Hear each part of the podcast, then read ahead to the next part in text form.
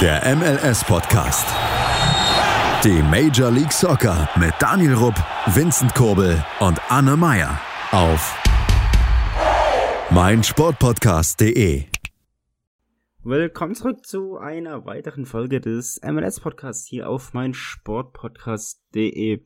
Es ist viel passiert in der vergangenen Woche. Ich begrüße Anne. Schönen guten Tag. Ja, wir sind hier mittlerweile bei Folge 98 Ah, warte, ich habe Vincent vergessen. Sorry, Vincent, hi.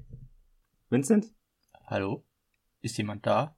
Er, er hat das, ja? er hat das Sprechen verlernt, nachdem er auf Bärenjagd ah, ja. war. Ich glaube, also ich hörte irgendwas, dass er, dass der Bär ihm aufs Ohr geschlagen hatte. Das.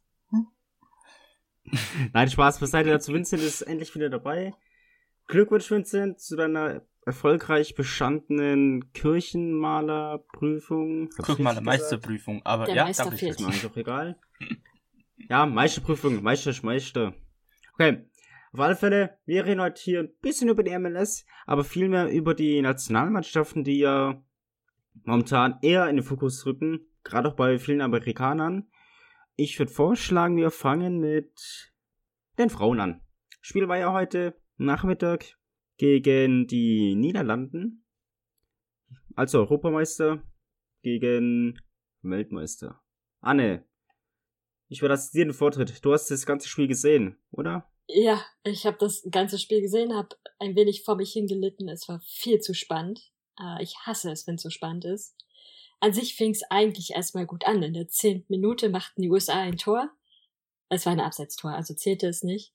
Und dann kam der Schock was man noch dazu sagen muss, die USA haben sehr, sehr stark angefangen zu spielen und das erinnerte ein bisschen an die Spielweise, wie sie sie auch 2019 hatten. Ein offensives Pressing. Sie haben die Niederländerinnen sehr früh schon unter Druck gesetzt und ähm, haben sehr, sehr viele Chancen sich überhaupt erst darüber aufbauen können. Und das sah endlich mal wieder wirklich gut aus. Und dann kam so ein Schockmoment in der 18. Minute, als äh, Jenna dann ganz plötzlich äh, mit dem ersten Torschuss der Niederländer auch den ersten Treffer des Spiels machte. Äh, und äh, ja, Medina ist auch diejenige, die noch ein zweites Tor für die Niederlande schoss. Ähm, die USA schossen innerhalb von zwei Minuten nach dem 1 zu 0 zwei weitere Tore, sodass es dann lange Zeit 1 zu 2 stand. Aber in der 54. Minute war es halt wieder Medina, die dann ja den Ausgleich schoss. Das zog sich dann bis nach, die, nach der Verlängerung. Die USA dazwischen wieder mit weiteren Abseitstoren. Also das ist, glaube ich, so das Thema dieses Turniers. Ähm, es waren, ich glaube, allein in der Verlängerung waren schon wieder zwei oder drei Abseitstore. Und ähm, es sind definitiv viel zu viele Abseitstore. Und ja, am Ende setzten sich dann im Elfmeterschießen durch. Die Niederländerinnen ähm, verschossen nicht, sondern äh, die Keeperin der USA näher sitzte ähm, ganz gut zu. Also gut, der erste war nicht wirklich gut geschossen und der andere, der gehalten wurde, der war einfach sehr stark gehalten. Und dann sind sie am Ende weitergekommen.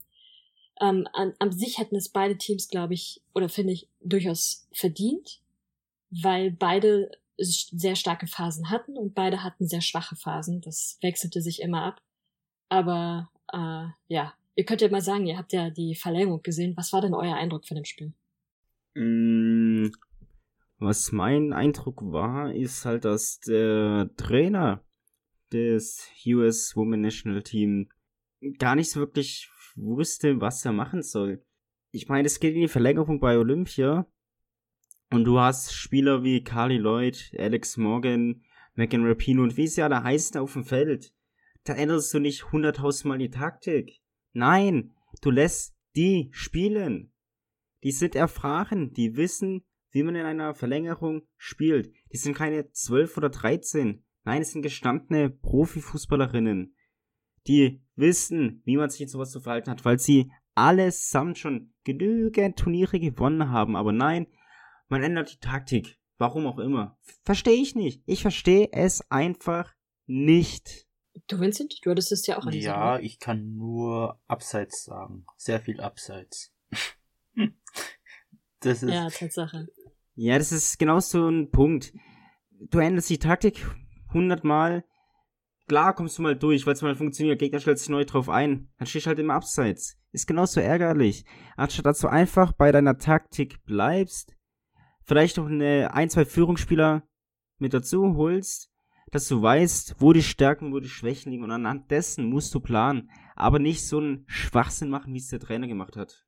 Und es ist ja nicht nur heute so, nein, es war ja auch gegen Schweden, da gab es eine richtige Packung und in den Spielen davor war es genauso. Da fehlt halt einfach die, ja, das, dieses Trainer-Knowledge.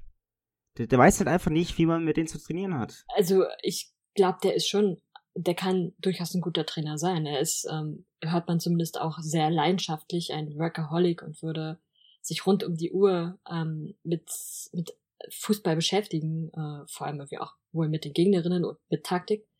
Aber was definitiv aufgefallen ist, und das fällt das ganze Turnier über schon auf, äh, seine Taktik passt einfach nicht zur Spielweise dieses Teams, dieser Spielerinnen. Und auch in diesem Spiel hat er, du hast es ja schon gesagt, mehrfach die Taktik geändert. Am Anfang dieses offensive Pressing, was so gut funktioniert hat, ist dann plötzlich abgeschaltet worden wieder und man ist wieder in die Defensive gegangen. Und das funktioniert natürlich überhaupt nicht mit diesem Team.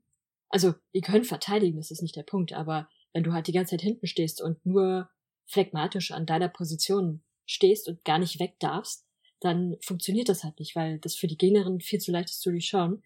Und was auch auffällt, ist, dass er, er gibt den Spielerinnen einen sehr harten Weg sozusagen vor. Äh, zum einen, sie dürfen keine Fehler machen. Das ist eine Scheißregel, weil wenn du so eine Regel aufstellst, ist die logische Konsequenz, dass sie Fehler machen, gerade dann, wenn die Taktik oft umgestellt und geändert wird. Und ähm, er sagt ihnen auch exakt, wie sie laufen sollen. Er stand die ganze Zeit am Spielfeldrand und hat immer zugerufen, wie jede einzelne Spielerin laufen soll. Im Durchschnitt hat jede der US-Spielerinnen über 150 äh, Spiele Nationalmannschaftserfahrung braucht niemanden, der ihnen sagt, oh, du musst jetzt gerade auslaufen oder so. Es funktioniert ja auch nicht. Und dann kommen halt diese Abstimmungsprobleme, die äh, Daniel ja schon angesprochen hat. Und ich glaube ehrlich gesagt, dass er nicht lange Trainer des US-Nationalteams bleiben wird. Einfach weil er nicht zu dem Team passt, beziehungsweise das Team nicht zu ihm. Wo war er eigentlich davor Trainer? Uff, gute Frage. Äh, er hatte mehrere Stationen schon gehabt. Ähm, kann ich dir auf Anhieb gar nicht sagen. Aber er war schon, er hat tatsächlich schon einige Trainerstationen hinter sich. Sowohl in der NWSL, ich glaube auch in der MLS irgendwie als Co-Trainer oder so.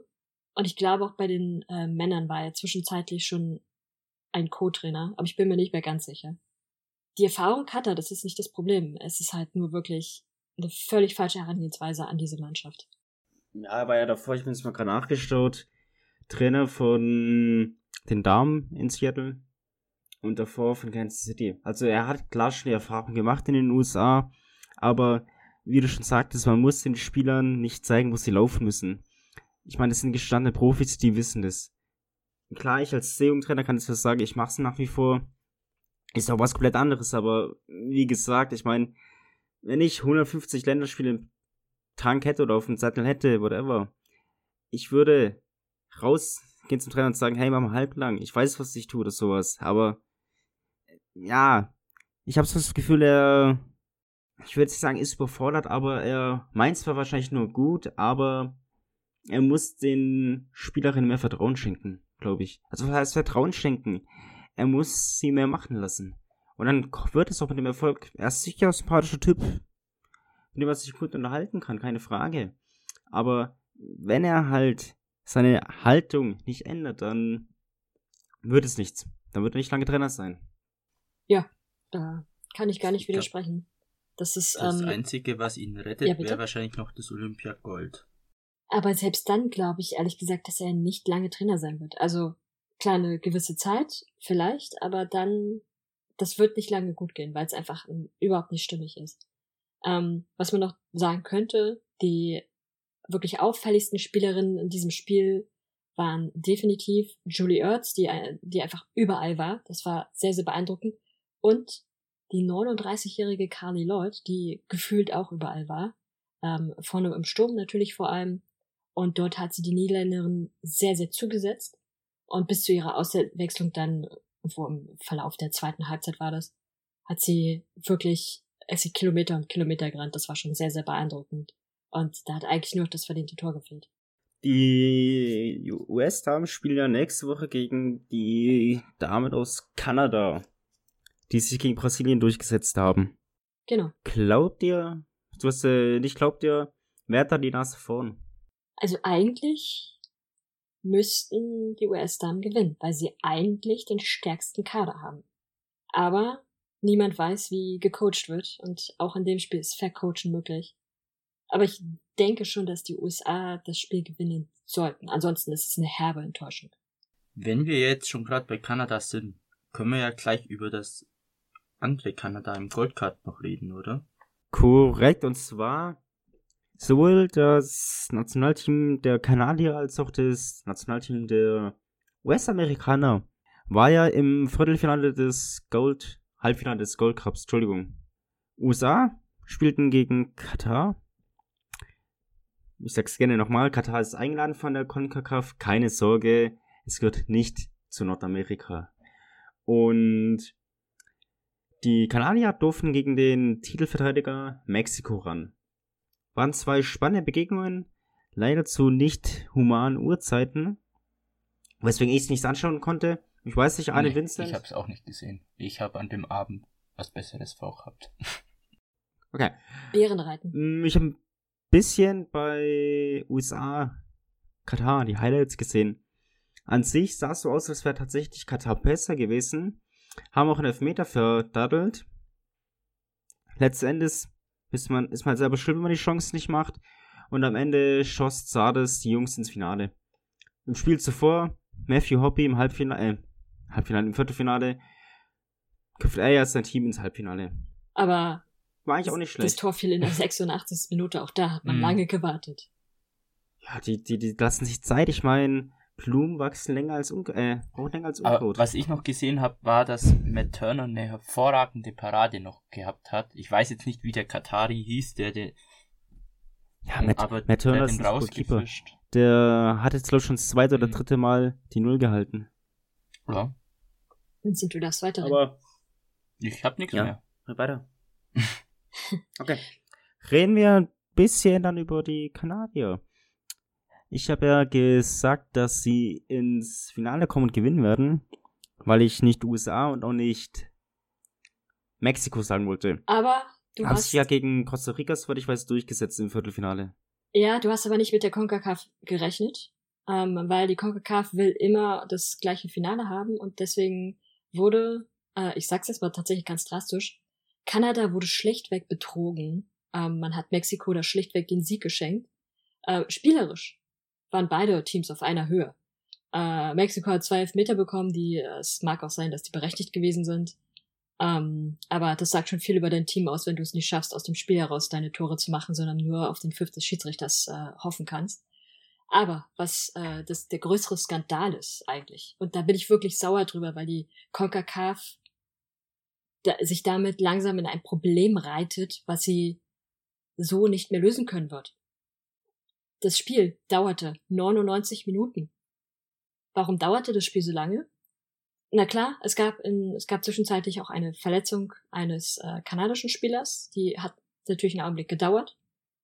Aber ähm, das Spiel wurde zwischenzeitlich auch kurz unterbrochen, weil die mexikanischen Fans erneut, und das erneut heißt, erst vor wenigen Wochen ist der Verband, der mexikanische Verband, dafür bestraft worden.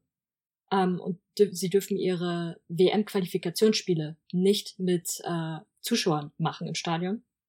Also nicht vor Heimfans machen. Und ähm, genau für das gleiche Vergehen wurde jetzt zwischenzeitlich das Spiel unterbrochen, weil die Fans wieder diese homophobe Beleidigung gerufen haben. Die Fans machen das natürlich mittlerweile aus Provokation und ähm, wollen, sie wollen gegen ihren eigenen Verband, beziehungsweise, ja doch, vor allem gegen ihren eigenen Verband äh, protestieren, weil sie in der Liga MX gibt es wohl, ich habe mich jetzt mit der Liga MX nicht so sehr beschäftigt, aber man liest immer wieder, dass es da gerade sehr große Korruptionsskandale gibt und die Fans da sehr sauer sind über Dinge, die da passieren. Und deswegen protestieren sie und wollen im Prinzip, dass, ähm, dass ihr Verband gegen diese Liga endlich einschreitet. Das, dadurch, dass der Verband es aber nicht macht, reagieren sie, indem sie sozusagen dafür sorgen wollen, dass der Verband Ärger bekommt. Also rufen sie homophobe Beleidigungen, für die der Verband ja gerade erst bestraft wurde, Das Spiel wird unterbrochen und plötzlich dauert das Spiel halt 99 Minuten und in der, ich glaube, 97. Minute machte Mexiko dann das 2 zu 1. Und das, würde ich sagen, ist Betrug. Weil das kann nicht sein, dass ein Spiel unterbrochen wird wegen des Verhaltens der Fans und sie damit ihrem Team auch noch helfen, dass es mehr Zeit bekommt, endlich ein Tor zu machen und äh, Mexiko jetzt im Finale gegen die USA spielen darf. Das haben sie allein aus diesem Aspekt jetzt, nicht spielerisch, haben sie es einfach nicht verdient. Und eigentlich müsste die CONCACAF da jetzt hart durchgreifen und entscheiden, dass das Tor nicht regulär gegeben war, das war aus Strafe Kanada weitergeschickt und Mexiko raus ist.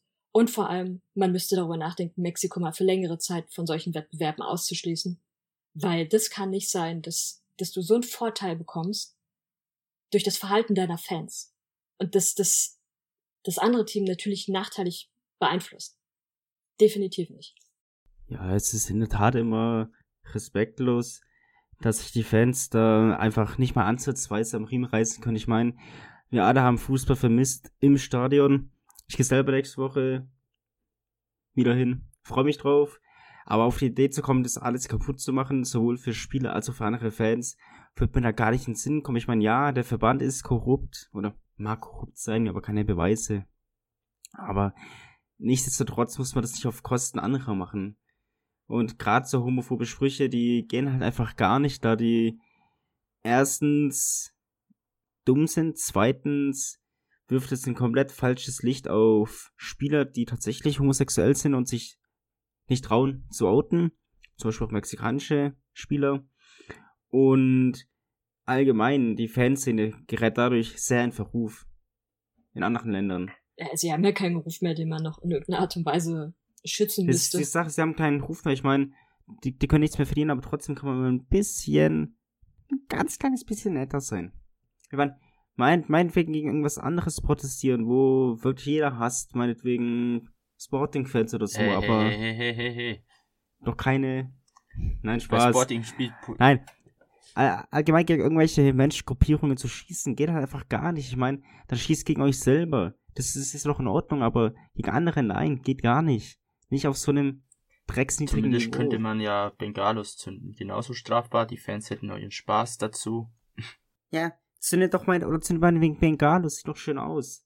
Aber macht nicht so einen Schwachsinn, weil ich schade damit nicht dem, nicht der Liga, sondern nur dem Verband. Und der Verband kann eigentlich nichts dafür. Ich meine, klar, er kann eingreifen, alles drum dran machen. Vielleicht steckt es auch unter einer Decke, weiß ich nicht, aber macht doch irgendetwas, was keinen anderen Menschen irgendwie in Dreck zieht. Aber bisher schaden sie dem Verband ja nicht wirklich. Also, okay, Eben. sie müssen, Ich mein- sie müssen ein paar Spiele zur WM-Qualifikation ohne Zuschauer machen.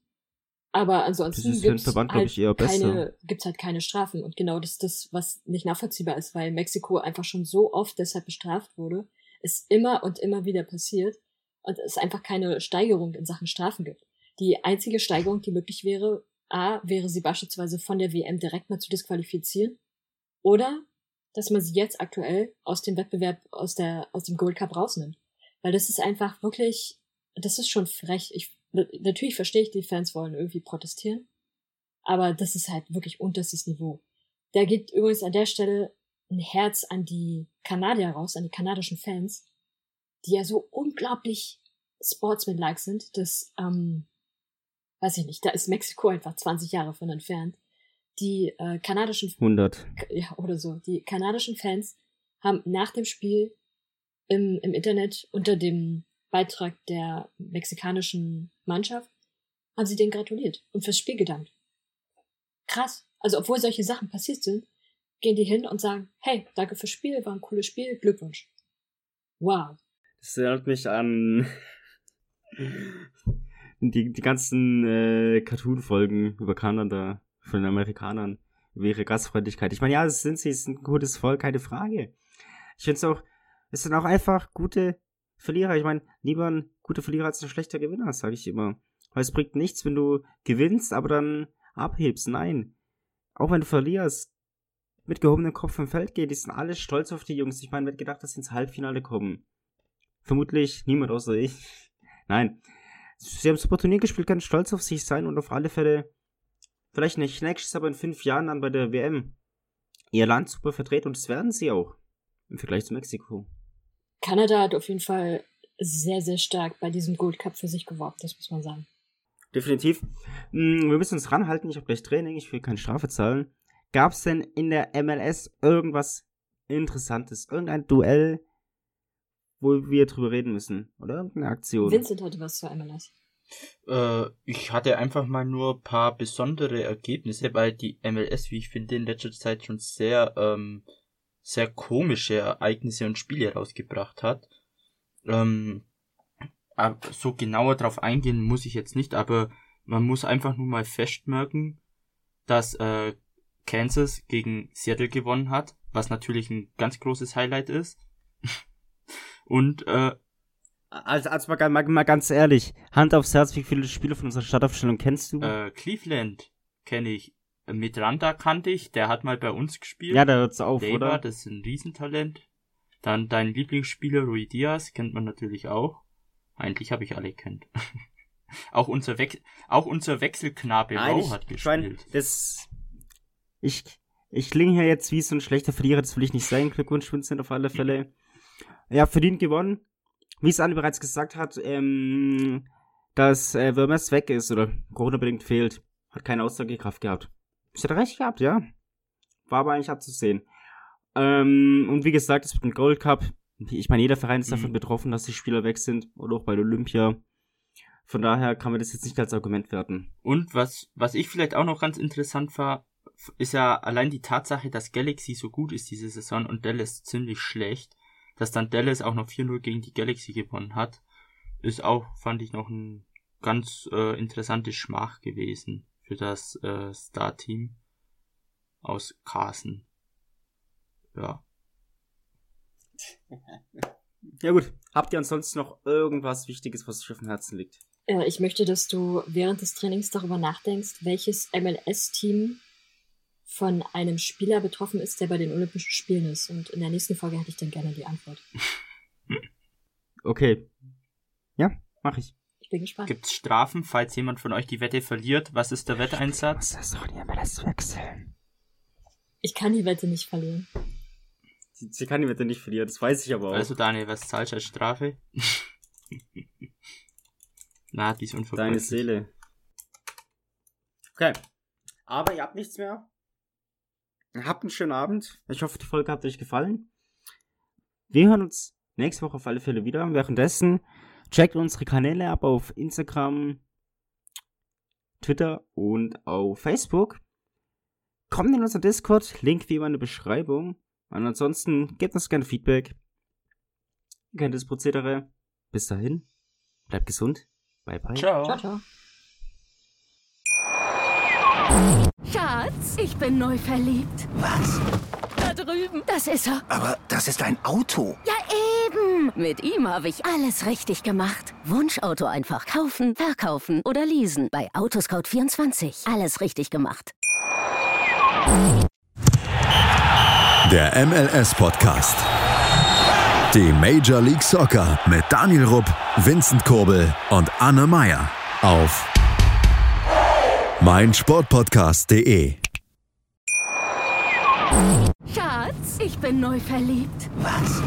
Da drüben. Das ist er. Aber das ist ein Auto. Ja, eben. Mit ihm habe ich alles richtig gemacht. Wunschauto einfach kaufen, verkaufen oder leasen. Bei Autoscout24. Alles richtig gemacht.